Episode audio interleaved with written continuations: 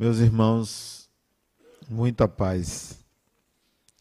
A identidade de uma pessoa é um complexo sistema de informações que geram a ideia de um eu, de uma unidade. Para que você diga eu sou alguém, eu sou tal pessoa, e se reconheça como um indivíduo, deve considerar que vários fatores contribuem para isso e esses fatores não pertencem na sua totalidade a você. O eu, o indivíduo, a personalidade é um conjunto de informações, portanto, que se originam primeiro da hereditariedade. Os nossos pais biológicos fornecem automaticamente características à nossa personalidade. Não me refiro a características biológicas, me refiro a características psicológicas que compõem o eu. Portanto, o caráter de seu pai, o caráter de sua mãe, caráter, portanto, formação subjetiva da personalidade, em alguma medida se transfere para você. Ninguém foge da condição de ser humano e essa condição contém características de seus pais. Uma pessoa, por exemplo, que não tenha conhecido pai ou mãe, que fora adotada ao nascer, mesmo que educada num novo lar, tendo o melhor caráter possível, de seus pais adotivos, não deixará de receber características do caráter dos pais biológicos. Ninguém foge desta condição. Esse é o primeiro fator.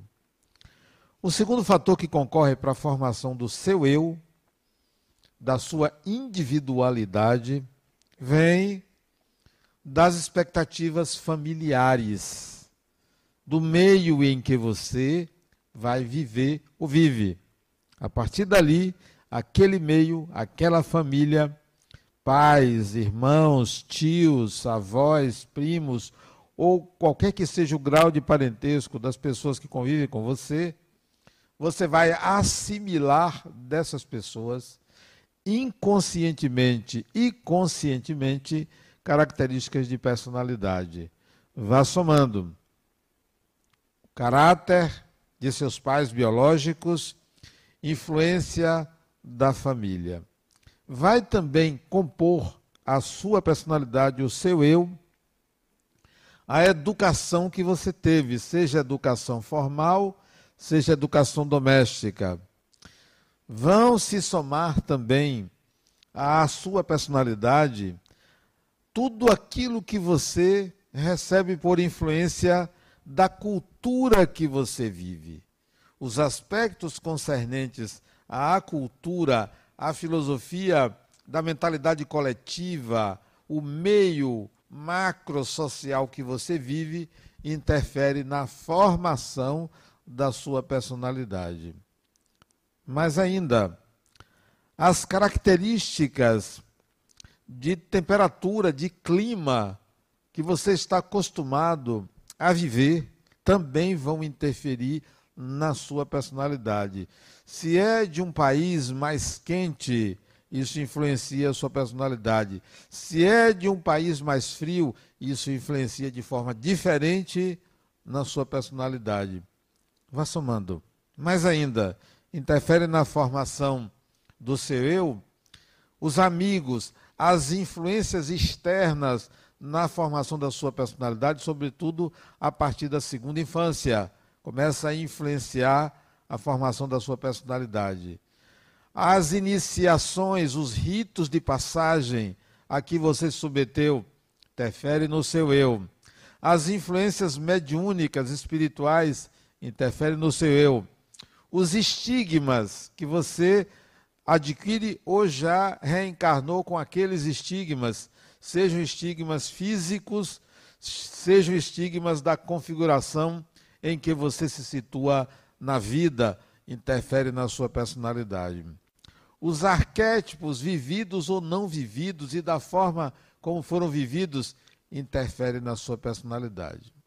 Daí, podemos concluir que a pessoa que você é, o indivíduo que você é, recebe um conjunto de vetores que influenciam a sua personalidade. Vetores externos e vetores internos. Uma pequena parcela que compõe a sua personalidade, você vai colocar como tendências do espírito que você é. Uma pequena parcela, porque a maior parte das influências que você recebe para a constituição da sua personalidade vem do externo, vem de pais, vem do meio, vem da sociedade, vem de fatores exógenos a você. Parte do ser humano é coletiva, parte do ser humano é individual. Portanto, quando você disser eu, eu sou, você está incluindo uma série de fatores que não são oriundos da sua individualidade. O processo de evolução de uma pessoa, o processo de desenvolvimento da personalidade se dá principalmente quando esta pessoa começa a separar o que é meu como ser singular e o que eu recebi como enxerto vindo de fora. A realização de uma pessoa se dá quando ela descobre o que é exclusivamente dela e realiza daquilo que vem da mentalidade coletiva, daquilo que é externo. Uma pessoa pode se dizer feliz, ter tudo e dizer: eu não consigo me realizar, porque não separou o que lhe pertence como singularidade daquilo que vem do coletivo, daquilo que vem das influências. E é uma habilidade excepcional essa separação. Não é simples, não é fácil, porque você não foi treinado ou treinada para fazer isso. Em geral, você confunde. Acredita que as suas ideias, os seus pensamentos, as suas emoções, as imagens que você constrói são todas originárias de você, sem a percepção de que boa parte veio, vem da mentalidade coletiva. Boa parte vem por hereditariedade. Boa parte vem por influências do meio, influências do meio material, influências do meio espiritual. Não é simples essa separação. Então, quando você disser eu, considere que é um conjunto de fatores e não uma unidade. Isto é a introdução, isto tudo que eu falei é a introdução para você perceber a diferença entre personalidade, a sua personalidade e o espírito que você é. O espírito que você é é uma singularidade, é exclusivamente você. E a pessoa que você acredita que é você espírito, ela difere, porque ela tem uma série de enxertos, uma série de, de informações que se associaram e você não separa. Há o espírito e há a personalidade. E você não consegue fazer essa distinção. Você pensa, você acredita, até quando você ouve uma palestra espírita que você é o espírito e que é você que morre. Não, não é você espírito que morre. O que morre são esses enxertos, são essas informações que vêm de fora, vão morrendo, até que você perceba quem é você, espírito. Você, espírito, é muito mais do que você, personalidade. Muito mais. Você, personalidade, é mais frágil, tem medo, tem um corpo perecível, tem vínculos estabelecidos numa encarnação que você pensa que são definitivos. são vínculos exclusivamente daquela encarnação, que não se perpetuam. Você pensa assim: meu pai, minha mãe. Você não está falando do espírito que você é, você está falando da pessoa, porque seu pai e sua mãe são espíritos também. E esta função, pai e mãe, é válida para aquela encarnação, não para todas as encarnações. Todo mundo já teve muitos pais, muitas mães, muitos irmãos, muitos filhos. Você já pariu, você já amamentou, você já foi homem, já foi mulher, já foi muita coisa. Quando você pensa que você é o Espírito transfigurado, apresentado pela pessoa, você está cometendo um grande equívoco. Você precisa descobrir quem é o espírito que você é. E é muito mais, tem muito mais habilidades do que o personagem que você está vivendo nesta encarnação ou em qualquer outra. Tudo isto também para dizer porque é difícil uma pessoa acreditar na reencarnação. Porque a pessoa não reencarna, a pessoa morre. Esta pessoa morre. A Adenauer morre, tem que morrer, porque é a pessoa, porque é o personagem da encarnação, porque tem uma raiz biológica com A e com B, porque foi, constituiu sua personalidade a partir de um meio, de uma época. O espírito é mais do que isso. O que reencarna é o espírito. Então você não vai se lembrar da outra encarnação, porque não foi você que estava lá reencarnado. Porque você ainda não se vê espírito. Você se vê o personagem e acredita que o espírito é você, personagem. Não é. Eu espero que com a minha fala vocês saiam daqui confusos. Mas muito confusos. Eu pensava que eu era o espírito, eu vou assistir uma palestra no centro espírita e a pessoa me diz: Não, você não é o espírito, você é um personagem. Eu gosto disso. Isso é bom. Porque toda híbris gera movimento, gera busca de percepção da realidade. Então comece a pensar que a reencarnação não é do personagem. Você não vai reencarnar. A não ser que você diga assim para mim, Adenauer, eu tenho consciência do espírito que sou e percebo a diferença entre o espírito que sou e o personagem que eu constituí nessa, nessa encarnação. Bom, então você sabe que o personagem morre e o espírito imortal vai reencarnar. Nós aprendemos até no Espiritismo o que é a reencarnação. Que há um esquecimento do passado provocado pela divindade. E ninguém nunca explicou que esquecimento é esse. Como assim? Como é que acontece? Eu sou um espírito, eu reencarno. E eu me esqueço do passado? O que é que provoca esse esquecimento? Ou é alguém que diz, hipnotiza, você vai esquecer? Não é. A lembrança do passado ela se dá pelo espírito e não pelo personagem. Você, quando reencarna, recebe um novo equipamento cerebral. Equipamento este que é capaz de transmitir a mente, que é do espírito, no perispírito. Não é o cérebro que pensa, que guarda, não é o cérebro que elabora. O cérebro é apenas uma máquina para conduzir um sistema biológico e tem a capacidade de captar a frequência da mente. Este cérebro não viveu as experiências da vida passada. Então a minha memória não está no cérebro. Eu não vou me lembrar porque não está aqui. É por essa razão que quando você vai dormir, quando você dorme, é o corpo que dorme. É o personagem que dorme. Você sai do corpo. Aí você se encontra comigo.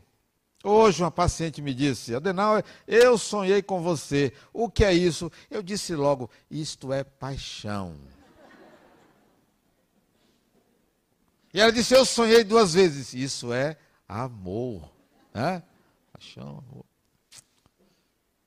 Quando você vive uma experiência fora do corpo, quando você retorna ao corpo, quando você acorda, você tem dificuldade de lembrar, porque não é vivida a experiência por este cérebro.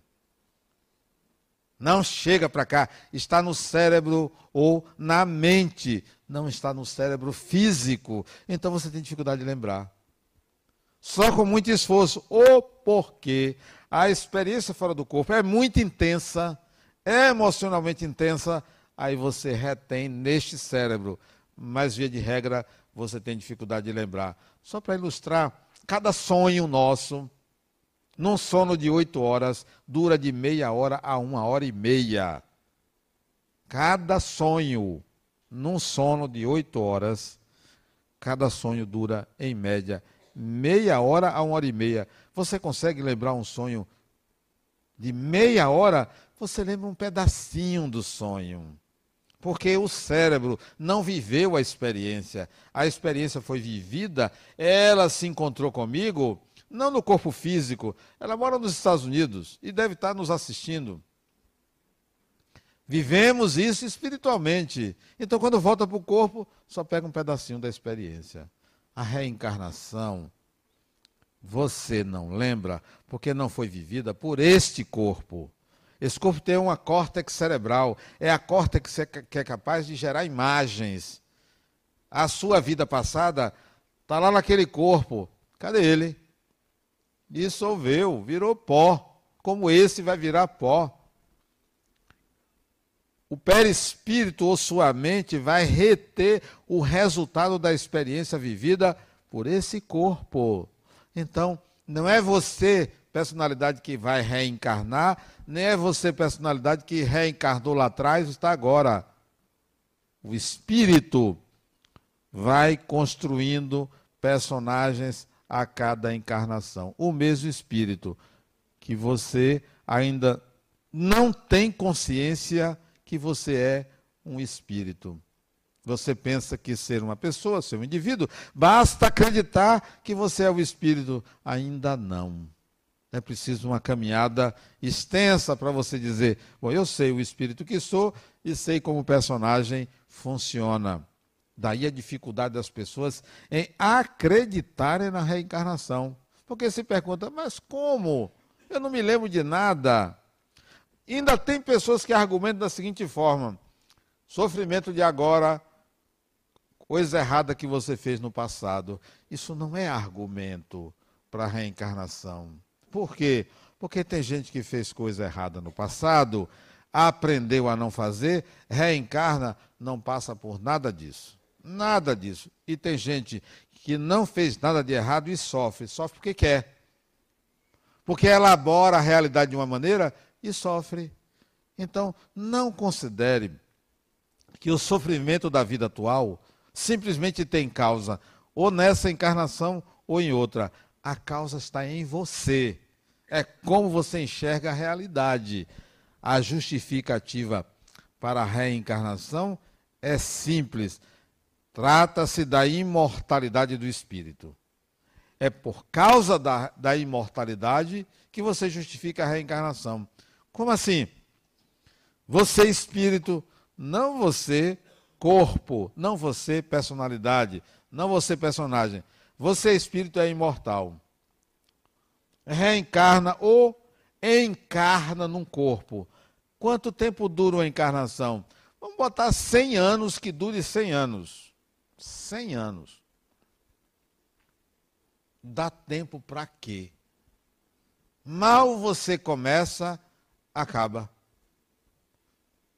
Pode acumular o que for de dinheiro, bilhões, mas você só tem 100 anos para viver. Não dá para viver tudo.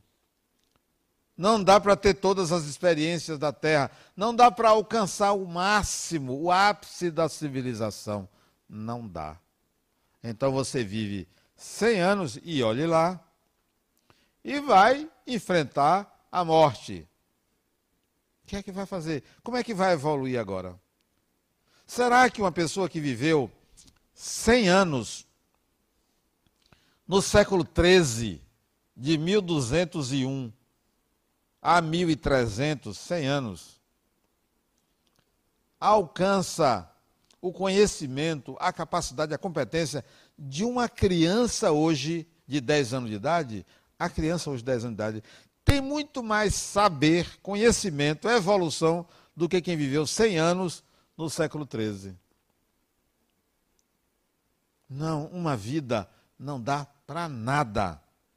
Para nada. Então, a reencarnação é uma necessidade evolutiva. Não para pagar, não para sofrer, mas para desenvolver-se, para crescer, para integrar habilidades, porque é isso que é evoluir. Uma pessoa mais evoluída é uma pessoa que tem mais habilidades do que uma pessoa menos evoluída. Habilidades, capacidade de lidar com a complexidade da vida. Então, a justificativa para a reencarnação é a imortalidade do espírito e não simplesmente você veio aqui para consertar o passado. Veio aqui para resolver uma pendência que você tinha com fulano, cicano e bretano. Não é para isso. Isso até pode acontecer, mas você veio aqui para aprender. O processo é compreensível sobre outra ótica, mas acontece que a justificativa para a reencarnação, segundo a época, só podia ser daquela forma. As pessoas só podiam aceitar se fosse por uma causalidade. Você está aqui para consertar o passado.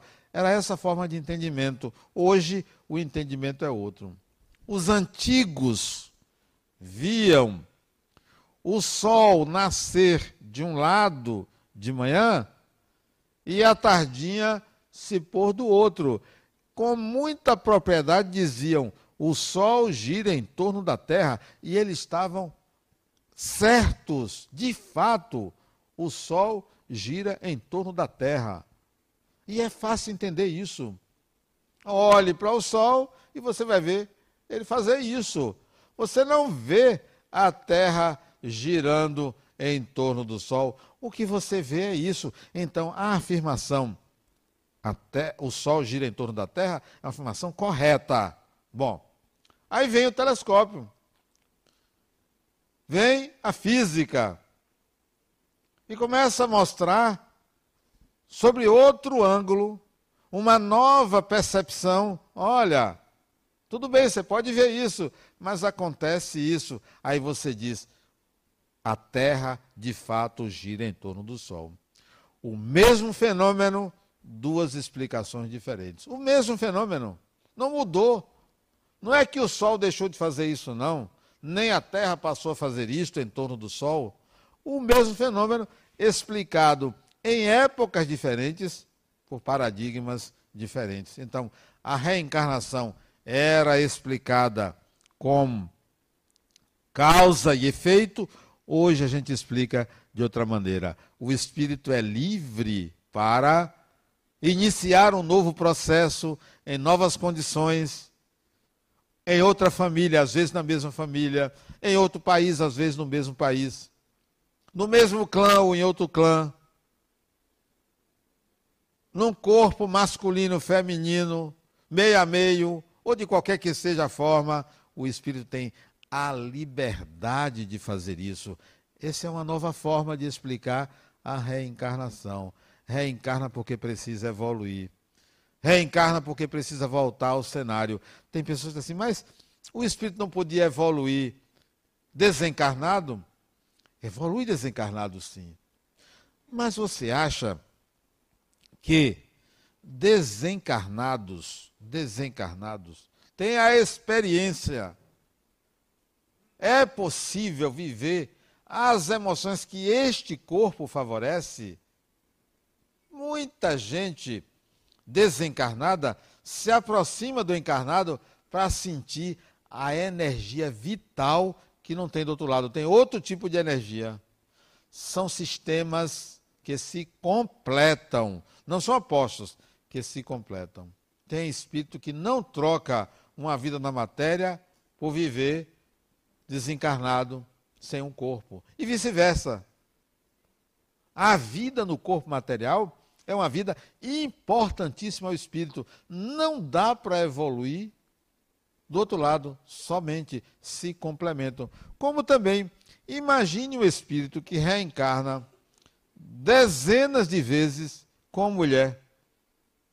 Não vai experimentar o ser homem, porque são experiências diferentes. Como se ele reencarnar, o espírito reencarnar só como homem, como vai viver a experiência da maternidade? Não tem como. Tem que ter aquele outro equipamento. São equipamentos diferentes. Quantas encarnações precisa o espírito para evoluir? Para alcançar certo estágio de evolução. Você que está aqui me ouvindo nesta sala, quantas encarnações você já teve? Vamos fazer uma conta. Quanto tempo dura uma encarnação hoje? Expectativa de vida vamos colocar média mundial, 80 anos. Mas, há 100 anos atrás, não era 80 anos. Era muito menos. Quando não existia penicilina, quando não existia anestesia, morria-se muito mais cedo. Qualquer cortezinho, não tinha como impedir uma infecção, não havia penicilina, a pessoa morria muito cedo. Qualquer gripezinha vai embora. Então, a expectativa de vida era menor. 30 anos, 40 anos. Vamos colocar em média na humanidade, até o ano de 2019, a vida, em média, vida no corpo, demorava 50 anos. Hoje você vive mais, mas a média. Quanto tempo dura o período em que o espírito fica desencarnado? Um dia? Um ano? 30 anos? 50 anos? 200 anos? Tem espírito que, que reencarna 300 anos depois. Tem outro que desencarna um ano, encarna um ano depois. Eu vou colocar em média 50 anos o tempo de desencarnação. 50 anos. Desencarnou hoje. Daqui a 50 anos a pessoa volta, em média. 50 anos no corpo, 50 anos em média, 100 anos o período. Quando é que você foi criado como espírito? Porque você já passou por corpos animais, já passou por sistemas coletivos de vegetais. A partir do momento que você se tornou humano, de lá para cá, quantos anos tem? Já li um livro que falava em 300 anos. Já li um livro 300 mil anos. Já li um livro que falava em 2 milhões de anos. Isto é, o Homo sapiens surgiu há quantos anos? 2 milhões de anos? 800 mil anos? 300 mil anos? Eu vou colocar em média um milhão de anos. Há um milhão de anos surgiu o ser humano Homo sapiens. Então você tem um milhão de anos.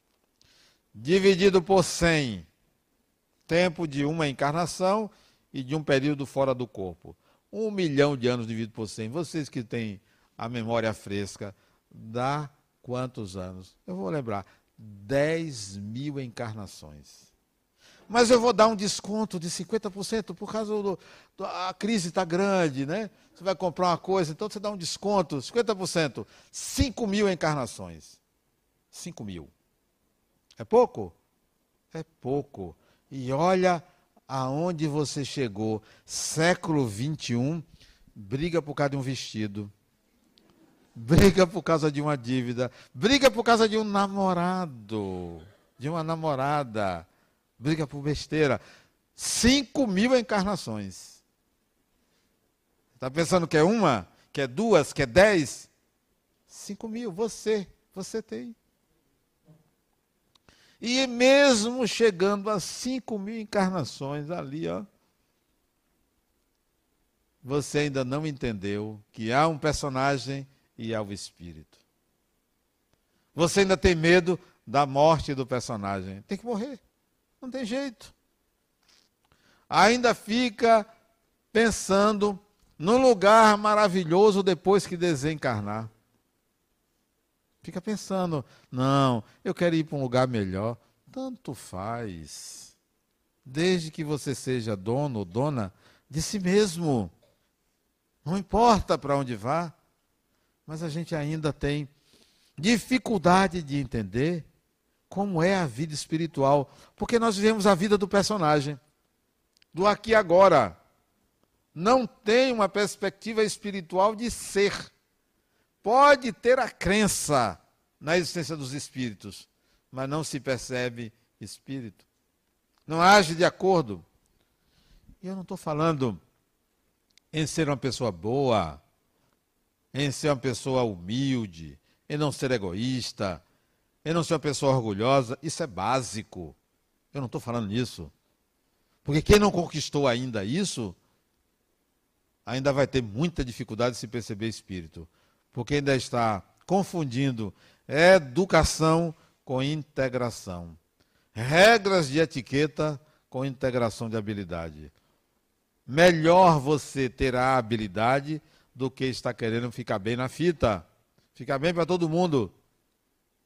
Não adianta você representar ao mundo uma pessoa maravilhosa se você não conquistou aquilo. Lógico, será a vida da persona. Então, o que que reencarna? Como é que você vai conseguir a partir de agora, depois dessa confusão que eu fiz na sua cabeça, que estava tudo certinho, né? Eu sou espírito, eu, vou, eu reencarno, eu fui isso, fui aquilo, e eu digo, não, não é bem assim. Como é que você vai fazer essa distinção? Como eu disse, não é uma coisa simples.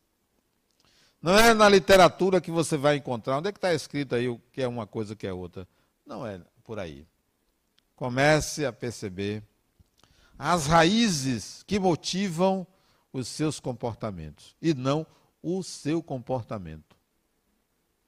Não é o comportamento, não é o que você tem na consciência, você tem que buscar no seu inconsciente. Você tem que buscar as motivações últimas para as suas ações. E isso não é feito numa meditação de uma hora ou meia hora. Isso é um processo de vida. Eu tenho que entender não o que eu mostro, mas o que eu não mostro. O que eu não mostro para mim mesmo. Porque você pode saber o que você não mostra para os outros. Ah, ninguém sabe que eu sou assim. Mas você também não sabe muita coisa que você é. E é isso que você não sabe que você é, é que você tem que buscar. Uma pessoa, por exemplo, que não gosta de estudar, que é raro, né? Raro. Só não gosta de estudar, não gosta de ler. Chega a uma certa altura da vida, desinteressa-se pela leitura, pelo estudo. O que é que está por detrás disso? Esse é o comportamento. Esse é o comportamento. Onde é que está o espírito? Este é o personagem. O personagem não gosta de ler. Por exemplo, a pessoa que não sabe matemática, que é uma coisa básica, não sabe matemática. O que está por detrás disso? Vou dar um exemplo de uma pessoa que não sabia multiplicar 302 vezes 2. Quanto é que dá? 302 vezes 2. 604. Não sabia multiplicar. Eu estou falando de nada mais nada menos do que Leonardo da Vinci. Era ruim de matemática. O que, é que estava por detrás disso? Ele não era bom em matemática. E as obras dele tinham uma simetria que nenhum computador conseguiria fazer tão simétrico uma coisa como ele fazia. Você não precisa do raciocínio lógico para isso, porque matemática é raciocínio lógico. Então, a pessoa que tem dificuldade de aprender, tem dificuldade de se concentrar num conhecimento, tem dificuldade de reter uma informação, o raciocínio lógico está sendo cooptado por um raciocínio não lógico. Há uma outra inteligência por detrás que quer se manifestar e não está havendo espaço para buscar esta outra inteligência, porque essa é você de fato, É daí que vem o espírito, é dessa tendência.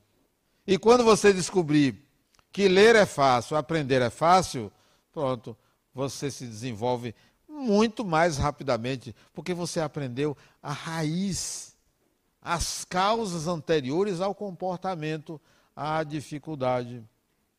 E assim tudo na vida, porque o comportamento manifesto, ele é resultado de imagens e motivações que vêm do espírito. Então vá buscar essas imagens. Quais são as suas tendências? Aí é o espírito. Quais são os seus comportamentos? É o personagem. Não é o espírito. E você pensava que é. E não pense que o espírito é o lado bom e o personagem é o lado ruim. Não. Não é uma questão de juízo de valor. É de tendência. E tendência não é uma coisa para o bem ou para o mal. É uma tendência. É uma espécie de motivação que se repete naquela encarnação. Vamos dizer que na encarnação anterior, você trabalhava como agricultor. Eu, aliás, vou dar um exemplo. Eu conheci um homem espetacular. O nome dele era Joventino. Profissão de Joventino. Acho que era Joventino Silva ou Souza, não lembro exatamente o sobrenome dele. Era um homem alto, forte, negro. Não tinha praticamente dentes. Profissão dele. Ele vendia rosas, flores. Esse era de uma doçura inigualável. Tinha muitos filhos que tinha uns 10 ou 14 filhos, dirigia um centro espírita ali em Brotas, Cristo Redentor, Juventino. Não sei se alguém aqui conheceu ele. Alguém conheceu? Não teve essa felicidade. Não teve essa felicidade. Quem vocês conheceram na encarnação? Certamente conhecem ou querem conhecer os grandes ídolos, mas não conhecem a pessoa, o espírito. Eu quero conhecer o espírito. Eu não quero conhecer quem sai bem na fita, quem tem uma rede social de não sei quantos seguidores, mas não conhece ninguém. Não conhece. Vivem das curtições. Vivem dos toques, do dedinho ali, mas não tem uma relação pessoa a pessoa. Joventino vendia flores, se eu não me engano, na frente do cemitério. Era uma doçura. Médium. Se eu não estou enganado, analfabeto, não tenho certeza dessa informação. Adorei conhecer Juventino. Eu era jovem quando conheci ele. Ele já desencarnou. Quem é esse espírito que nessa encarnação negro, pobre, pobre, mas dono de uma sabedoria conheci uma pessoa que tinha uma sabedoria tão grande que não vinha do intelecto, que não vinha de faculdade. Não é uma sabedoria intelectual, é uma sabedoria da alma, que vem do espírito. Então você podia ser na encarnação passada o que for. O espírito que você é aparece nas suas tendências, não no comportamento. O espírito pode ser um senador numa encarnação e um escravo em outra. Não é no comportamento, é o que ele guarda em si, é a sua capacidade de realização e não apenas o que faz. O que reencarna são as tendências do espírito e não o comportamento e não o personagem que você é. No século passado, década de 80, final dos anos 70, início dos anos 80, na cidade de Franca, São Paulo, um garotinho de quatro anos de idade. Quatro anos. Menino, quatro anos de idade. Estava sentado no sofá com a mãe. No dia seguinte ao aniversário de quatro anos. Então ele tinha quatro anos, foi no dia seguinte. Está assistindo televisão, Franca, São Paulo. Ele chega para a mãe, diz, minha mãe, eu fui um preto velho curador.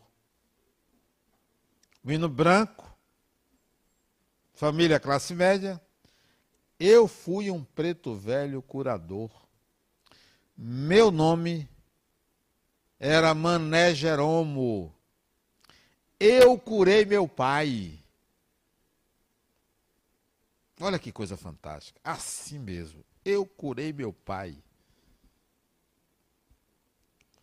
Vai se investigar. E ele trouxe uma série de informações, não só naquele dia, dias subsequentes. Eu morava em Miramontes, disse o nome da cidade onde ele morava. Eu tenho um irmão. Eu morri picado por uma cobra em casa. Esse menino. Esse caso está documentado no livro Reencarnação no Brasil, de Dr. Hernande Guimarães Andrade. Livro do século passado, Reencarnação no Brasil. Investiga-se a vida que ele disse que teve. Primeiro, o pai dele, quando soube, disse: Quando eu tinha sete anos de idade, pai do menino, quando eu tinha sete anos de idade, eu tive umas perturbações que meu pai me levou para um preto velho. E esse preto velho me curou. E o menino disse logo: Foi eu, meu pai. Tranquilo, foi eu. Viaja-se à cidade de Miramontes, próximo de Franca. Um carro, um menino ali, quatro anos de idade. Procurar onde é que tinha um preto velho, que ele disse que o irmão dele, ele tinha um irmão, procurar um preto velho na cidade. E existia um homem, preto velho, que morava na periferia da cidadezinha de Miramontes. Quando chegou próximo da rua, o menino disse: Era aqui que eu morava. Identificou a casa. Ainda existia a casa. O carro para na porta da casa porque o menino indicou: Era ali que eu morava saltam. A equipe bate na porta, o meninozinho ali com o pai, com a mãe, doutor Hernani, a secretária doutor Hernani, o motorista, todo mundo ali para ver o desfecho daquilo. Bate na porta, aí sai um velhinho, um preto velho. O menino disse: Oi, mano. Olha que coisa fantástica. Oi, mano. E entrou sem pedir licença era um casebre de um cômodo só. Vai para um canto e pega uma santazinha pequena, Nossa Senhora da Aparecida, e pega, meu irmão, eu vim pegar minha santa. Era dele a santa. E senta, e os dois começam a conversar. O menino de quatro anos e o preto velho, velhinho, mais de 90 anos, conversando. E o velhinho começa a chorar. Não é que esse menino é meu irmão, porque o menino contava detalhes. Sai do lado de fora e pergunta ao irmão: cadê a cisterna que tinha aqui do lado de fora? Olha, a cisterna. O menino pergunta, aí ele diz: um ano depois que você morreu, o menino morreu em 1946. Um ano depois, se eu não me engano, viu? A data pode estar imprecisa aí, porque tem muito tempo que eu li esse caso. No ano seguinte que você morreu, eu enterrei a cisterna porque as paredes começaram a cair. Era aqui. E o menino identificou que era naquele local. Portanto, não estava ali. O menino disse: Eu morri picado por uma cobra. Eu morri em casa. E o irmão ele se chamava Mané Jerônimo, eu não me lembro do nome do irmão.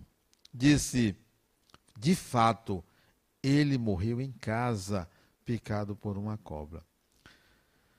A equipe vai ao hospital da cidade e constava lá que de fato ele deu entrada no hospital porque foi picado por uma cobra e que morreu no hospital, no registro do hospital.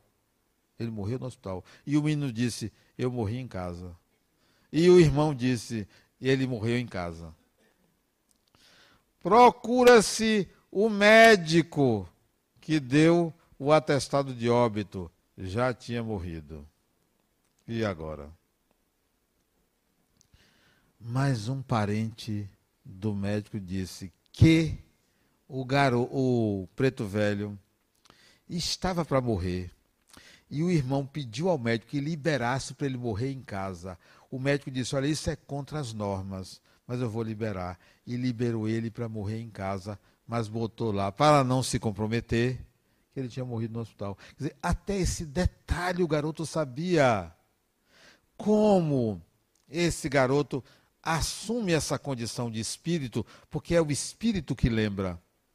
Detalhe: quatro anos ele lembrou, né? Dias depois que ele lembra que ele era o preto velho, o irmão dele, mais velho, acho que tinha 17, 18 anos, sofre um acidente e parte o supercílio. O menino disse: Deixa eu pegar. E botou a mãozinha em cima e mandou fazer um molho de ervas e colocou em cima. Cicatrizou num tempo recorde. Isso se espalhou. Começaram a fazer uma romaria na casa do menino e ele ditava plantas medicinais para as pessoas. Está com isso? Tome isso, junte aquilo. Voltou o curador. Não era só uma lembrança cognitiva. Voltaram as habilidades do espírito, a capacidade de curar que não se perde. Ele lembrou para que nós tenhamos a certeza do que reencarna, do para que reencarnar. A experiência vivida por esse garoto, impagável, isso não atrapalhou a vida dele. É bom lembrar do passado. E tem gente que diz: não, já pensou se você lembrar que fulano é seu inimigo e vive com você, ora a gente está rodeado de inimigo. Rodeado. Isso não é problema. Qualquer que seja a pessoa, é nosso dever estabelecer relações ótimas. Não precisa considerar ninguém inimigo nem amigo. Essa não é a questão. É ótimo lembrar do passado. Onde viveu, o que fez, quem conheceu você soma a experiência do passado, traz ela para a consciência. Mas poucos têm essa esse presente. O mais importante não é você ir no passado, é você olhar daqui para frente. Você é um espírito e tem que adquirir habilidades para continuar a sua evolução. Isso é que é importante. Não é o personagem que reencarna, é o espírito. Olha que coisa boa. Como personagem, você fez um bocado de besteira. Mas seu personagem, perdoe-se, perdoe-se. Olhe para o espírito. O espírito tem uma prerrogativa que justifica os erros. Qual é a prerrogativa? A ignorância. Erro porque desconheço. Erro porque me arranjaram um personagem cheio de problema. Porque o pai, a mãe, o meio, a educação, tudo isso interfere. Então, se perdoe como espírito e assuma as consequências de ser este personagem e busque adquirir novas habilidades evolutivas. Muita paz.